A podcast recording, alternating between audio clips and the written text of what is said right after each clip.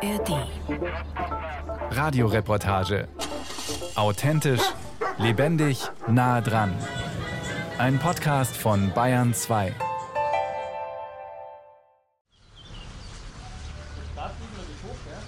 Man kann von einem Paradigmenwechsel sprechen. Nachhaltigkeit und Wirtschaftlichkeit sind beim Bauen enorm wichtig geworden, ganz anders als noch vor vier, fünf Jahren. Die Baukunst verursacht enorm viel CO2 in der Atmosphäre und muss nun beweisen, dass sie die Kraft und die Kreativität besitzt, sich und die Welt zu verwandeln und beispielhaft in die Gesellschaft hineinzuwirken. Dafür habe ich im Rahmen der Architekturen 2023 einige bemerkenswerte Projekte ausgewählt, etwa eine Kapelle in den Waldnabauen bei Tirschenreuth in der Oberpfalz oder das nach japanischen Vorbildern erweiterte Landratsamt in Starnberg. Ich stehe hier nun mitten im Campus Roh in Rosenheim, einer gestaffelten Apartmentanlage mit 211 Wohnungen für Studierende. Einladend wirkt sie, freundlich, eine kleine Stadt in der Stadt. Vorbild war das Studentendorf im Münchner Olympiagelände.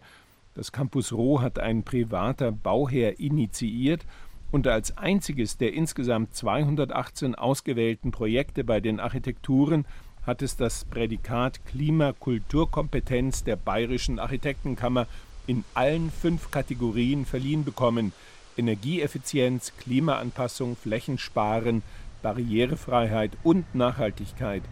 Für die Bauausführung zuständig war Lore Köster, die jetzt vor mir steht. Also das ist das gesamte Grundstück hier bis hinten hin hat der Peter Astner erwerben können. Der ist ähm, Rechtsanwalt hier in Rosenheim und wollte schon immer ein Studentenwohnheim sozusagen bauen. Hatte das schon 2013 vor und dann hat das leider nicht geklappt mit dem Grundstückskauf. Und dann hat sich das hier zufällig ergeben, weil hier eine große Halle drauf stand und der Eigentümer verkaufen wollte. Und dann war das ja sehr nahe zur Hochschule und ideal für also zur Technische Hochschule Rosenheim. Vielleicht von, von, wir gehen einfach mal rein, dann genau. sehen Sie, wie es also das und ist was schon der hat den Herrn Astner so beseelt, ein Studentenwohnheim zu bauen? Er hatte immer schon die Idee, dass die Studenten, er ist hier selber Lehrbeauftragter an der Hochschule, Professor an der Hochschule. Für? für Rechtswissenschaften, mhm. also Baurecht macht mhm. er, ist sein Schwerpunkt. Und er hat immer schon die Idee gehabt, dass man ein gutes Leben und Arbeiten und Wohnen zusammen haben möchte mit dem Studium zusammen. Also unser Motto war hier Leben und Reifen in diesem studentischen Wohnen. Und so ein Leuchtturmprojekt, also nicht nur, dass man so eine Decke über dem Kopf hat, sondern dass man einfach hier eine Wohnatmosphäre schafft.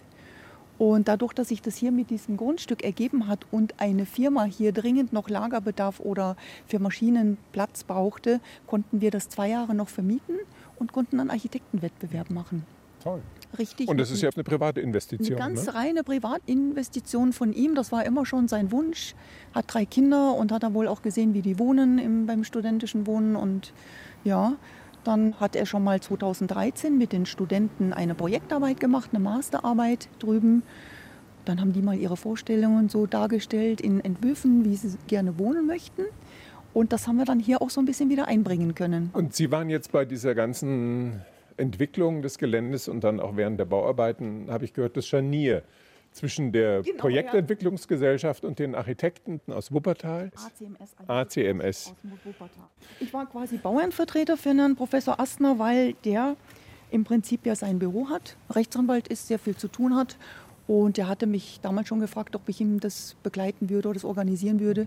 Genau, und so habe ich dann hier den Wettbewerb mit organisiert. Eigentlich von Anfang an alles, genau.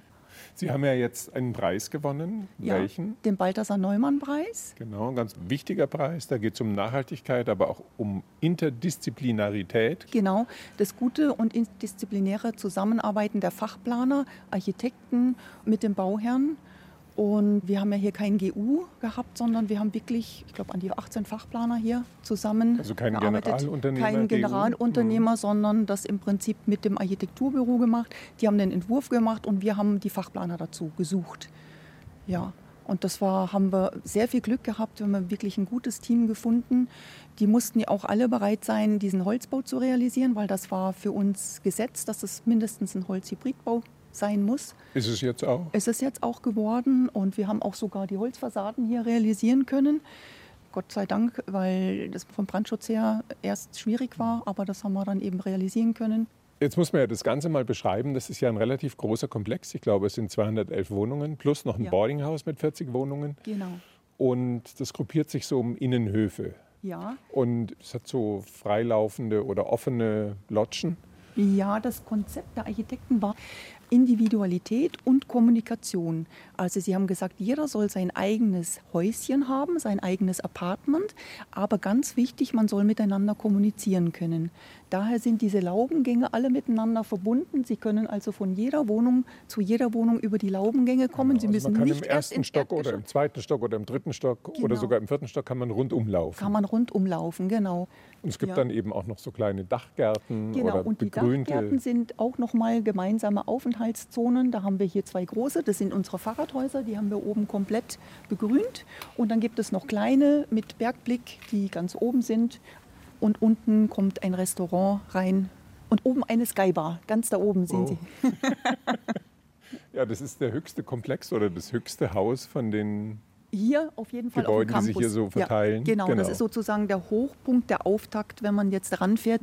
Und wie gesagt, wir haben diese großen Innenhöfe. Hier dieser erste, der das studentische Wohnen verbindet. Da kommt jetzt noch ein Bierpong hin und äh, ein bisschen sportliche Aktivitäten. Dann kann man sich auf die Bänke setzen. Hier haben wir einen kleinen Spielplatz in dem einen. Und es sind aber immer Einzelapartments? Nein, wir haben auch elf Vierer-WGs und, okay. und zwei Dreier-Familienzimmer für eine Familie. Okay, und also zwei, eine studentische Familie mit Kind oder? Genau, können zwei Familien mit Kind einziehen.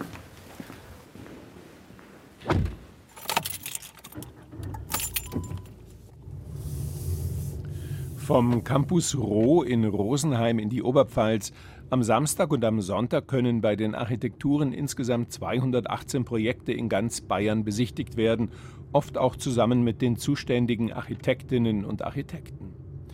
Ich sitze jetzt mit Peter Brückner im Auto. Wir fahren durch die Waldnabauen zu der neuen Kapelle, die er zusammen mit seinem Bruder Christian entworfen hat, als nachhaltigen Andachts-, Meditations- und Schutzraum, ermöglicht durch viele Spenderinnen und Spender und von der Bayerischen Architektenkammer mit einem Klima-Kulturkompetenzsiegel ausgezeichnet. Die Waldnabauen, durch die wir fahren, sind eine alte Kulturlandschaft mit unzähligen angelegten Fischzüchterteichen. Die sieht man hier auch um die Ecke. Inzwischen ist die Natur in großen Teilen wieder sich selbst überlassen. Ein Paradies für Biber und viele andere Tiere. Diese ganzen Bereiche, die man jetzt hier links sieht, das sind im Prinzip die wirklich die Auen, die dann, wenn jetzt richtig groß äh, Hochwasser ist und so weiter, hier wirklich dann auch vollflächig überschwemmt sind. Und so sind wir dann auch auf die Suche gegangen nach dem Ort, wo könnte die Kapelle sein. Und die Idee war dann zu sagen, also sie sollte so ein bisschen natürlich auch im Wasser stehen. Und dann haben wir eben einen Teich gefunden, der verlandert war, den wir wieder aktiviert haben und dann angestaut haben. Und somit hatten wir die Möglichkeit dann die Kapelle dort entsprechend zu verankern. Ja, und da sieht man es jetzt. Und die Idee war ja, das sind zwei Materialien. Ich, gehe mal kurz hin. Ja, ja. Hallo? Ja, hallo. Du, ich bin gerade äh, im, im Gespräch. Ja. Tschüss. Ja, aus den zwei Materialien. Einerseits dieser sogenannte Kaulinbeton, weil man muss wissen, Tirschenreuth ist ja in dem Areal, wo ja Hutschenreuter seine erste Fabrik auch gemacht hatte. Also Porzellan. Porzellan, ja weil hier das Kaolin ja vor Ort ist, was bis jetzt noch abgebaut wird. Also direkt, wenn man nach Tirschenreuth reinfährt, auf der rechten Seite wird immer noch komplett abgebaut und das gesamte Areal, ein großer Teil, hat alles Hutschenreuter gehört. Und das ist dann auch vom Landkreis übernommen worden. Und die hatten hier auch die Schürfrechte noch für Kaolin an dieser Stelle. Das war wirklich Und Kaolin ist, eine, ist, ist, ein ist der Grundstoff von Porzellan. Das, das steckt also, da drin. Und der wird dann für Porzellan wahrscheinlich zu einem Mehl gemacht? Teilweise wird der Sand rausgewaschen und diese ganz feinen äh, Zuschlagstoffe, das ist dieses ganz, ganz weiße, das ist letztendlich dann diese Schlickerde, die für Porzellanherstellung ja. natürlich perfekt ist. Und das war schon immer ein, ein, ein großer Wunsch von uns, aus diesem Kaulinsand äh, in Verbindung natürlich mit Beton, mit Zuschlagstoffen, äh, hier mal äh, was zu gießen. Und da habe ich gesagt, wo, wo könnte es besser sein, als wir also an dem Zement Ort, wirklich, plus Kaolinsand. Genau, plus, plus Kaolinsand, plus äh, Zuschlagstoffe. Und der Aufbau können. der Kapelle, das sieht man jetzt von hier aus, ja. also wir sind jetzt so 50 Meter entfernt, würde ich sagen, ja. schon sehr schön. Die hat einen, einen Betonsockel. Ja. Und auf dem Betonsockel ist dann eine Holzkonstruktion genau. draufgesetzt. Das Ganze vielleicht so acht Meter hoch. Neun Meter, ja. Neun Meter. Mhm. Und ich würde sagen zwei Meter, zwei Meter fünfzig breit. Sie ist drei mal sechs mal neun. Drei mal sechs mal neun, okay. Mhm. Also immer noch drei teilbar. Ja, genau. Es war eine Proportionsfrage, wie wir gesagt haben, wie entwickelt sich dieser Raum? Und es hat sich dann sehr gut ergeben, dass mit diesem metrischen Maß, also von wirklich drei Meter Breite, weil wir gesagt haben, es sollte ein Raum sein, der ein paar Leute aufnehmen kann. Wir haben hier diese ehemaligen Wegkapellen analysiert, welche Größen hatten sie, wie sind sie begehbar gewesen und all diese ganzen Themen. Und so kamen wir dann auf einen Innenraum dieser Größenordnung ungefähr. Und das war dann letztendlich auch dieses Maß, an dem wir es gehabt haben. Und wir fanden von der Proportion her, es sollte was, was Himmel und Erde verbindet miteinander sein. Das heißt, die Vertikale war uns wichtig. Und das ist dann dieser Aufsatz, äh, der dann durch die 325 Holzbalken dann aufgesetzt worden ist. Und das Holz, was ist das für ein Holz? Fichtenholz. Fichtenholz. Direkt äh, großes. Und nicht behandelt, Nein, kom ich das kom sehe. Genau. Ja. Komplett unbehandelt. Das heißt, es verändert sich laufend, bekommt ja. eine Patina, je nach Wetterseite, unterschiedlich. Wie bei uns die alten Scheunen, wie schon immer auch. Ja. Und diese Balken äh, changieren natürlich auch und sind sägerau außen und innen sind sie gehobelt. Mhm und steht eben direkt am See. Also das Fundament geht auch ein bisschen ins Wasser rein. Genau. Und dadurch spiegelt sich es natürlich auch in diesem Teich, mehr ein genau. Teich als ein See. Ja. Aber das hat dadurch natürlich nochmal eine sehr schöne Wirkung. Und jetzt schauen wir es uns mal von innen ja. an.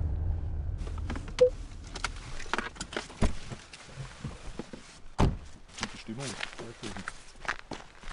Ja, hier ist wahrscheinlich im Sommer relativ gut besucht. Ne? Ja, also das ist wirklich, das ist unglaublich, was wir anhand jetzt auch der Notizen in den im Büchlein, das in, in der Kapelle ausgelegt ist, also in verschiedensten Sprachen, von Chinesisch über Ukrainisch natürlich äh, aktuell mit all diesen ganzen Bitten, sage ich jetzt einmal, die mit solchen Dingen verbunden sind. Und das erste Buch, das jetzt voll ist, also wie viele Wochen oder Monate lag das drin? Also das erste Buch war nach drei Monaten voll. Das war Wahnsinn. Und das zweite war jetzt Ende des Jahres oder ziemlich voll und das mhm. habe ich die neuen machen lassen. Hier sind eben Fahrradstellplätze plus, und das war ein so wichtiger Punkt natürlich auch, äh, die Information zur Kapelle, bisschen die Geschichte noch und wie es letztendlich auch entstanden ist. Dann war es uns hier auch wichtig, dass es wirklich auch nur so ein kleiner Trampelpfad ist, der hier nach hinten geht, der sich so einfach durchfügt, äh, so wie letztendlich das Gelände ist. Und auch diese Bäume, die vor kurzem eben oder im letzten Jahr umgefallen sind, auch nur die Stücke rausgeschnitten worden sind. Und es bleibt so. Also ein kleiner gewundener Pfad so am Teich entlang. Genau. Ganz natürlich, nicht asphaltiert oder gekiest, sondern Alles. allenfalls ein bisschen gestampft. Genau, das ist nur das Material wirklich, das es hier da ist. Das ist dieser grobe, faule Fels, der äh, auf Granitbrechsand aufbaut, wo unten drunter dann im dichten Bereich, deswegen sind die Teiche ja alle dicht, dann letztendlich die Kaulinlagen auch kommen werden. Und die Form ist eben ganz schlicht. Der Fundamentsockel aus dem Kaulinbeton ist von der Sichtschalung her waagrecht. Korrekt, ja. Mit kleinen, also sieht man einfach unterschiedlichen, so unterschiedlichen Linien und Farbschattierungen und dann eben die Balken stehen senkrecht. Genau, als stehende Elemente, das sind diese 325 Fichtenbalken, die aufgesetzt auf diesen massiven Sockel, der Sockel wächst aus dem Boden heraus, aus der Materialität bringt uns natürlich dann auch äh, die Möglichkeit, dass es natürlich erstmal gut fundamentiert ist, zweitens natürlich die Feuchtigkeit auch passt. Und es gibt eine kleine Fuge zwischen genau. Holz und Beton, damit eben äh, hier auch der konstruktive Holzschutz schön wieder ablüften kann und Feuchtigkeit hier. Und der Eingang sitzt direkt im Sockel und mhm. setzt sich dann bis, würde ich mal sagen, eben so acht Meter hoch genau. in dem Holz, in mhm. den Balken fort. Also Richtig. wie so eine Scharte oder. Ja, das ist, äh, wir haben gesagt, das ist ein großes Portal. Oder ein großes, ein hohes, schmales Portal. Genau, das sich dann und das so ein bisschen dann auch das Innenleben, wenn man davor steht, dann freigibt. Und oben drüber befinden sich vier Schlitze, wo sich die, die Glocke dahinter befindet. Eine Glocke gibt es ja auch. Ja. Die von Maria Lach gegossen worden ist, eine der letzten, die dort gegossen worden ist, im Kloster, in der Klostergießerei. Und die ist auch von Spendern gespendet worden. Ja. Kann man jetzt mal. Einmal. Ja eine ganz helle Glocke. Ja, das war eben auch so ein, ein wichtiger Punkt, dass man so einen, so einen Ton hinaussenden ja. kann auch.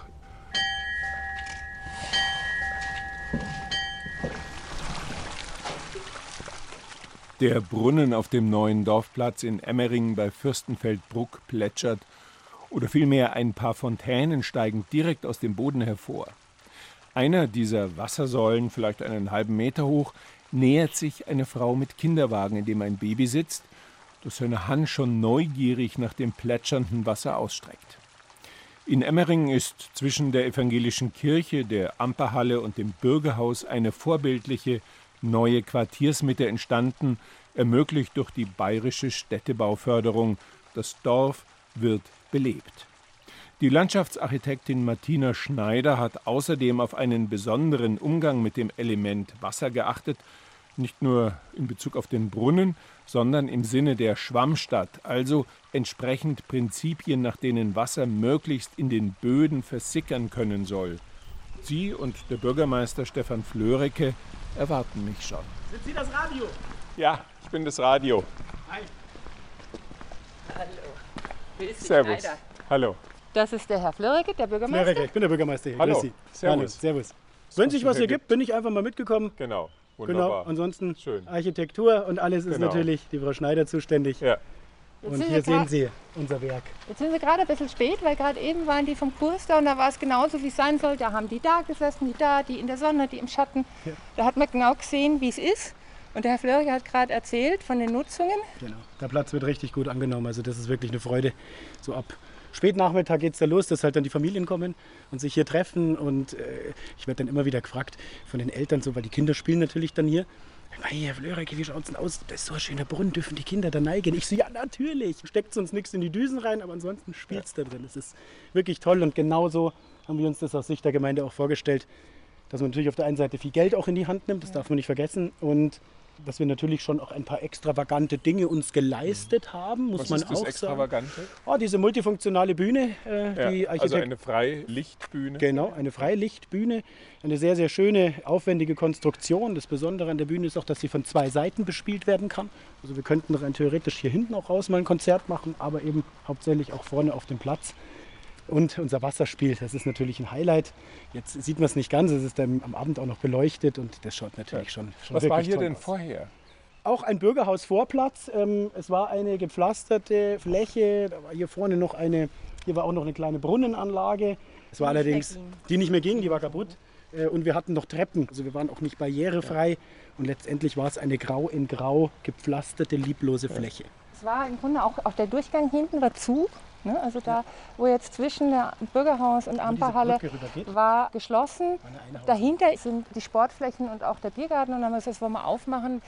Hier haben wir den Poolplatz neu, das gab es auch nicht, die Wegeanbindungen. Also, also dieses ganze Öffnen nach außen und natürlich die barrierefreie Ausbildung. Klar, dass man sagt, okay, wir ziehen den Platz hier runter.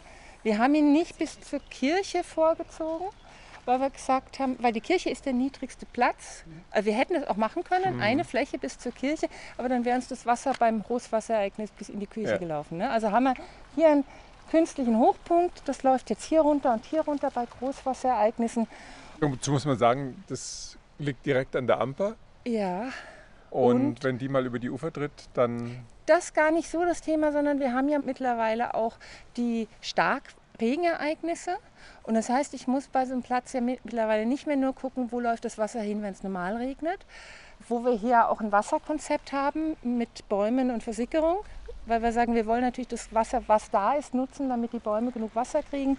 Alle Flächen sind oberirdisch, oberflächig entwässert. Wir haben keine Rinnen. Also wenn hier ein Ablauf also keine der Kirche, Drainagen oder so. keine drin, alles flächige, oberflächige Versickerung. Das haben wir die drei Baumscheiben hier in der Mitte. Die neun Baumscheiben sind unsere Entwässerungsflächen.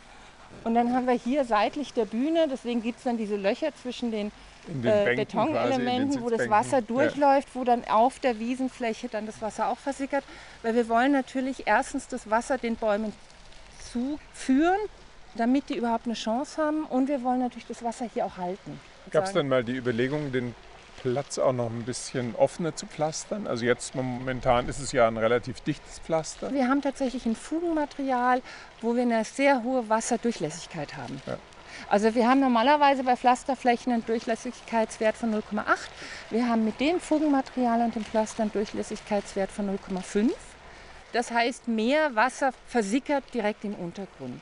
Das hängt ja ein bisschen davon ab, wie schnell fließt das Wasser, ja. äh, wie rau ist die Oberfläche. Wir wollten aber eine sehr ebene und auch ein bisschen eine edle Oberfläche. Das war ja äh, auch der Gemeinde wichtig, weil ja viele Veranstaltungen. Was für ein Stein ist das jetzt? Das ist jetzt ein Betonstein mit einem Natursteinvorsatz in drei Farben. Ja, wodurch der Platz natürlich ein bisschen lebendiger wirkt, genau. als wenn es nur eine Farbe genau. wäre. Genau. Was war für Sie denn nun so das Hauptgestaltungs- Merkmal oder die Hauptgestaltungsidee des Platzes? Also ich denke, das eine ist die Quartiersbildung, was der Herr Flörig schon gesagt hat. Also dieses Thema, dass es eine wirkliche neue Mitte wird für Emmering. Und da haben wir jetzt diese zwei Elemente. Wir haben gesagt, wir wollten die Bühne. Und das zweite ist natürlich das Wasserspiel. Wasserspiel ist natürlich klassischerweise Anziehungspunkt für Mütter ja. mit ihren Kindern. Also es ist ein Brunnen, aber ein flacher Brunnen, der begehbar ist. Also ein Wasserspiel, ja. wo einfach genau. so kleine Fontänen aus dem Boden unterschiedlich hoch genau. hervorkommen. Ist Mit programmierbar. Also wir können verschiedenste Szenarien programmieren. Das ist es gerade ein bisschen ruhiger eingestellt. Aber wir können das auch, ich weiß nicht, acht Meter, glaube ich, hochspritzen lassen. Wow. Das ist recht intensiv. Also geysirmäßig. So eine Art geysirmäßig sind unterschiedlich Der Geysir große, von Emmering.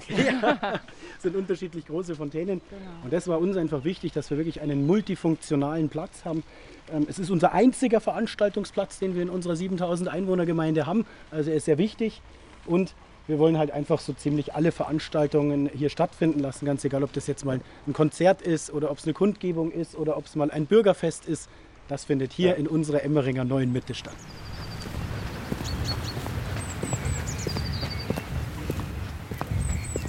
Ich nähere mich jetzt dem Landratsamt Starnberg. Das liegt direkt am See.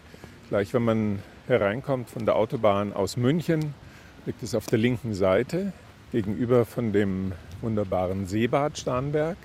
Und tatsächlich ist dieses Landratsamt, welches vor 35 Jahren errichtet wurde, nach wie vor ein Bau, der ja, sofort Lust macht, ihn zu betreten.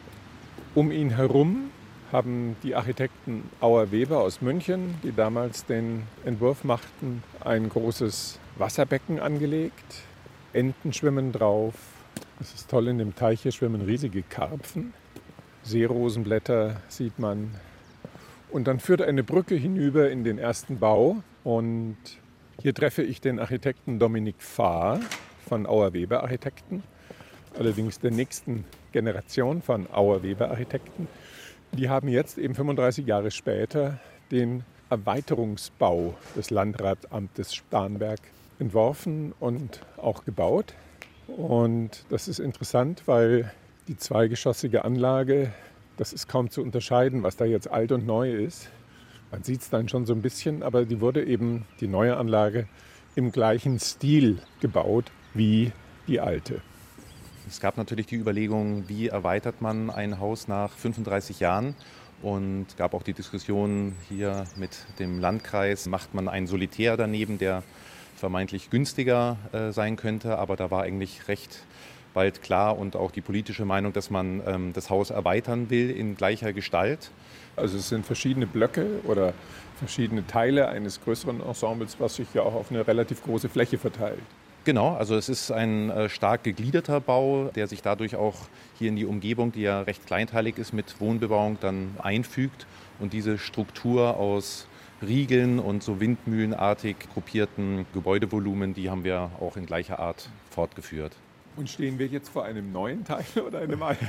Das hier ist der Bestand, also auch der Haupteingang, wo man zur Linken in den Haupttrakt mit Sitzungssaal kommt, wo der Kreistag zusammenkommt. Und zur Rechten ist dann das Hauptfoyer, wo man dann auch zum Bürgerservice und zu den einzelnen Ämtern durchgehen kann. Ja, dann gehen wir mal rein. Sie meinten, Gerne. wir sollten zuerst in den Bestand gehen und dann eine Runde drehen und uns vorarbeiten zum Erweiterungsbau. Genau, dann gehen wir mal Richtung Kreistag. Und äh, im Laufe der Jahre gab es natürlich schon auch Umbau- oder Sanierungsbedarf. Ähm, damals zur Erbauungszeit vom Haus gab es anscheinend nur einen einzigen Computer.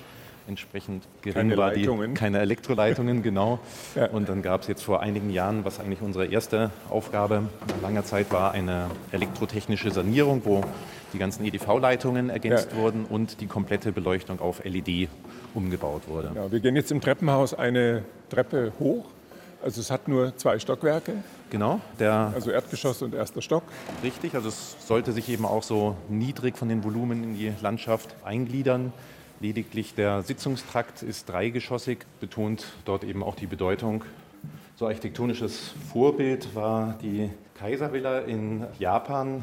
Das Ganze beruht ja auf einem Wettbewerb von Auer Weber von 1982, also tatsächlich 40 Jahre her, der eigentliche Gebäudeentwurf. Und es hat, finde ich, auch von der Bauweise her ein bisschen was Japanisches. Also wie man das von so Häusern kennt, von japanischen, mit diesen weiten Dachvorständen, mit den Galerien außen, mit diesen Balkongalerien, natürlich auch mit der Zweistöckigkeit. Und es gibt so ein paar Punkte, wo die Dächer etwas höher eben noch aus dem Gebäude herauskommen. Genau. Das hat ja auch was Japanisches. Ja, also, also das kennt man von so Tempeln oder so, genau. wo dann in der Mitte am Schrein quasi das Dach auch erhöht ist. Genau, und das zeigt die zentralen Foyers, von denen es im Bestand zwei gab. Und der Sitzungstrakt hat auch dieses erhöhte Dachvolumen und in der Erweiterung haben wir eben auch nochmal dieses Foyer gebaut. Und die Farbigkeit passt ja auch schön zu diesen Wasserbecken und zum See, so ein Türkis, Grün, Blau wirklich so ein bisschen wie so Wasser manchmal schimmert, ja. erscheint und dazu noch abgefasst so mit feineren Leisten. Genau. Ein so ein bisschen mooriges Grün. Ja. Und das hat einfach auch was sehr Freundliches und Seenahes. Ja, und passt immer noch gut. Und deswegen haben wir das natürlich auch bei der Erweiterung wirklich eins zu eins fortgeführt. Und das, denke ich, war tatsächlich auch damals eine große Besonderheit, so ein offenes Haus für die Bürger zu planen, dass es eben keine abgeschlossene Amtsstube ist, sondern ein offenes Haus mit großen Verglasungen. Die Flure sind ja auch verglast, dass zum einen Licht reinkommt, aber man auch sieht, äh, wer arbeitet dahinter und was wird dort gemacht. Vom Stil her schwingt da ja auch noch ein bisschen dieser Olympiageist mit, 72 München, an dem das Büro Auer Weber ja auch, also an den Bauten, an der Gestaltung, an der architektonischen damals teilgenommen hat. Genau, ähm, Fritz Auer und Carlo Weber waren ja Partner bei Benisch Architekten und das Landratsamt Starnberg war dann eins der ersten größeren Projekte, als sich Fritz Auer und Carlo Weber selbstständig gemacht hatten und dieser Geist vom transparenten, offenen Bauen, der wurde hier natürlich ja, ganz und auch vom exemplarisch umgesetzt. Bauen oder vom unhierarchischen Bauen, also eben Architektur, die nicht abschreckt oder irgendwie monumental ist, sondern so ganz zugänglich. Ja, und es wird nach wie vor sehr geschätzt, also auch von den Mitarbeitenden hier. Ähm, als wir angefangen haben, die Erweiterung zu planen, haben wir natürlich auch mit den Leuten gesprochen und das erste war, bitte nichts verändern, was ja ein tolles Kompliment für ein Haus ja. ist. Vielen Dank. Danke auch.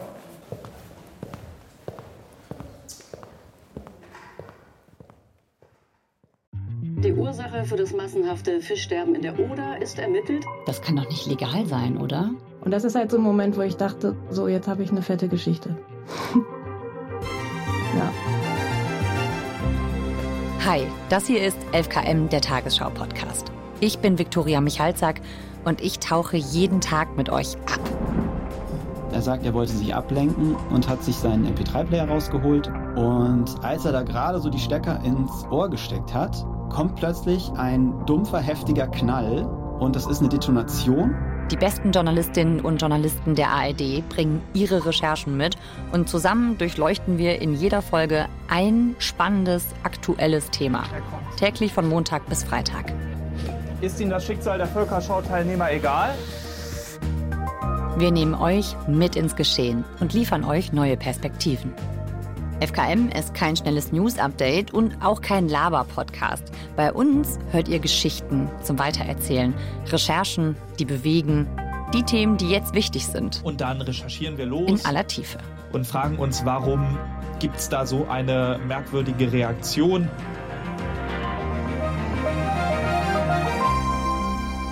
Ich freue mich auf euch. Täglich von Montag bis Freitag. 11KM, der Tagesschau-Podcast. Ein Thema in aller Tiefe.